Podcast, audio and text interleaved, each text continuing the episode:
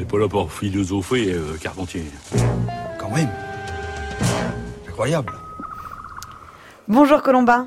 Bonjour Anastasia, bonjour à tous. Imaginons un élève qui prépare de nos jours le bac de français. Arrivera un moment où il sera confronté à la section du programme qui s'intitule La question de l'homme dans les genres de l'argumentation.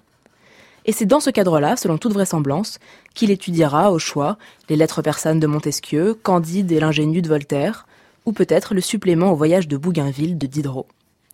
Retrouvons ce même élève l'année suivante, préparant maintenant l'épreuve de philosophie du bac, ou même encore après, en licence ou en master de philosophie.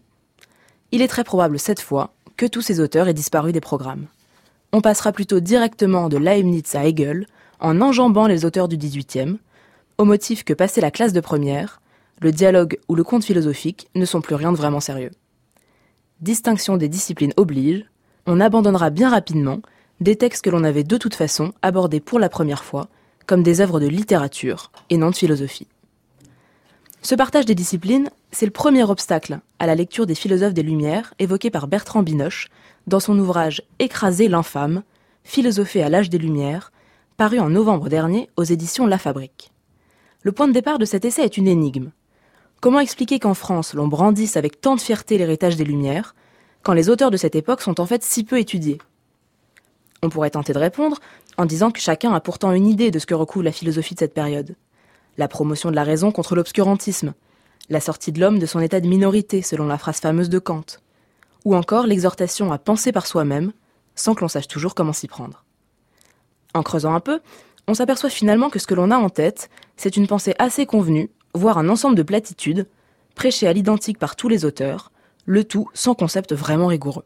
Et alors comment est-ce que Bertrand Binoche s'y prend pour tenter de renverser cette idée reçue? Eh bien l'objet de ce livre, c'est de souligner la dimension fondamentalement polémique de la philosophie des Lumières, en identifiant non pas ses principes ou son esprit, mais d'abord sa cible.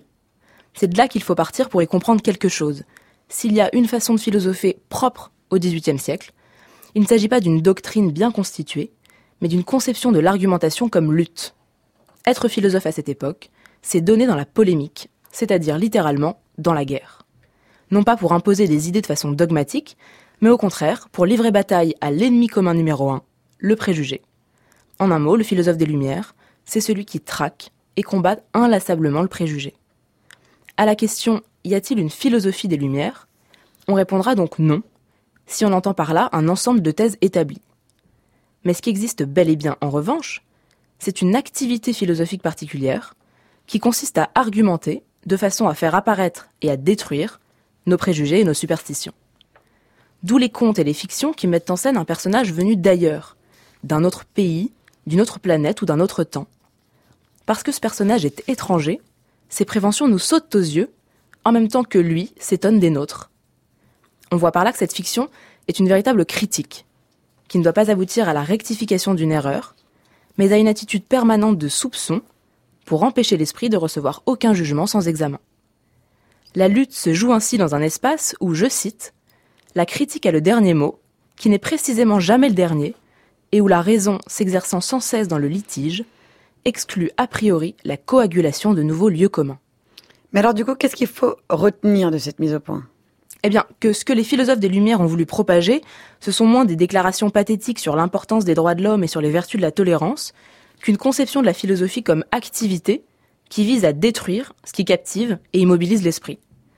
Ce qui devrait suffire pour considérer Bale, Voltaire et les autres comme d'authentiques philosophes et à les intégrer à des programmes où ils brillent encore par leur absence, et assez inexplicablement après la lecture de cet essai.